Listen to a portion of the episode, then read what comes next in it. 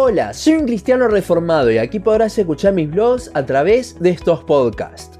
Si bien esta serie se llama Suavizando el Evangelio, el caso que veremos hoy ya va un paso más que simplemente suavizarlo. A lo largo de esta serie hemos visto distintas cosas que están mal y se dicen desde muchos púlpitos para evangelizar con el fin de hacer más atractivo el Evangelio. Hoy, para cerrar con esta serie, veremos algo que no es que simplemente suaviza el Evangelio, sino que lo rebaja de una forma horrible. Sí, tal como lo ve en el título. Hoy en día se llega a escuchar desde los púlpitos de muchas iglesias modernas el hecho de darle a Dios una oportunidad. Obviamente este no es el mensaje del Evangelio según estas iglesias tampoco, sino que es la invitación que se hace luego de haberlo compartido. Es claro igualmente que si se dice este error tan grande, la predicación anterior del Evangelio no fue la del Evangelio bíblico, porque si no, nunca diríamos algo así. Pero ¿qué es lo que está tan mal con esta invitación? Hay varios puntos que veremos hoy, y creo que calvinista o no calvinista, igualmente usted va a poder ver el error conmigo. El primer punto que veremos es en cómo deja a Dios el hecho de hacer una invitación así. Dios pasa de ser el soberano Dios a ser alguien que está rogando por una oportunidad, mostrando un cuadro de un Dios impotente. Con esto nos pone a nosotros en el lugar de Dios y a Dios en nuestro lugar. Dios no necesita que nosotros le demos una oportunidad, sino que somos nosotros los que le necesitamos a Él. Otro punto por el cual está tan mal esto es porque lo hace ver a Dios como si fuese una droga. Permítame explicarme. Está comprobado que la mayoría de las personas que han empezado a fumar o consumir drogas ha sido por incitación de otras personas. Ante un mal momento o presión del grupo en el que están, las personas acuden a las drogas y el tabaco como un escape o solución a algo que buscan. Prueban a ver si con esto pueden satisfacerse. Entonces, llevado a nuestro caso, las personas buscan escapar de algo y le dan este nuevo pensamiento para que prueben. Si bien las drogas son adictivas, esto no es tan así. Entonces solo pueden pasar dos cosas. Primero, puede ser que la persona quiera probar, con lo cual empieza a formar parte de la iglesia y relacionarse con las personas, pero la realidad es que nunca tuvo a Cristo, con lo cual en algún momento o cuando venga alguna prueba, la persona simplemente dirá no funcionó y seguirá, haciendo que sea aún más difícil que en un futuro vuelva a una iglesia. La otra opción es que la persona empiece a ser parte de la iglesia y actuar como las personas en ella. Con esto es que el moralismo se apoderará de esa persona y hará las cosas, bien entre comillas, pero todo como parte de este nuevo estilo de vida que adoptó, no porque realmente sea un cristiano.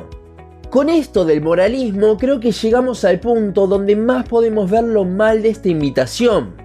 La diferencia entre una persona moral y un cristiano genuino es que la persona moral hace las cosas por autodisciplina, cuando el cristiano lo hace porque ha nacido de nuevo. Y este es el tema principal acá. Al cristianismo no se le puede dar una oportunidad por el hecho de que cuando uno es cristiano de verdad no puede volver atrás. Si una persona le da una oportunidad con el pensamiento de, bueno, veo qué pasa y cualquier cosa vuelvo atrás, entonces esa persona no estaría probando el verdadero cristianismo, simplemente un mero moralismo, un estilo de vivir. Para que una persona sea cristiana, Dios la debe hacer nacer de nuevo. En este nuevo nacimiento Dios hace cambiar a tal punto a la persona que no hay forma de volver a lo anterior. Para esto se usan distintas ilustraciones. Podemos ver primero que se usa la de morir al viejo hombre, Romanos 6. Cuando una persona es nacida de nuevo, el viejo hombre muere y ahora somos nuevas criaturas, 2 Corintios 5:17. Con lo cual, si esa oportunidad que le damos no funciona, no hay forma de volver a levantar al viejo hombre. Hemos cambiado.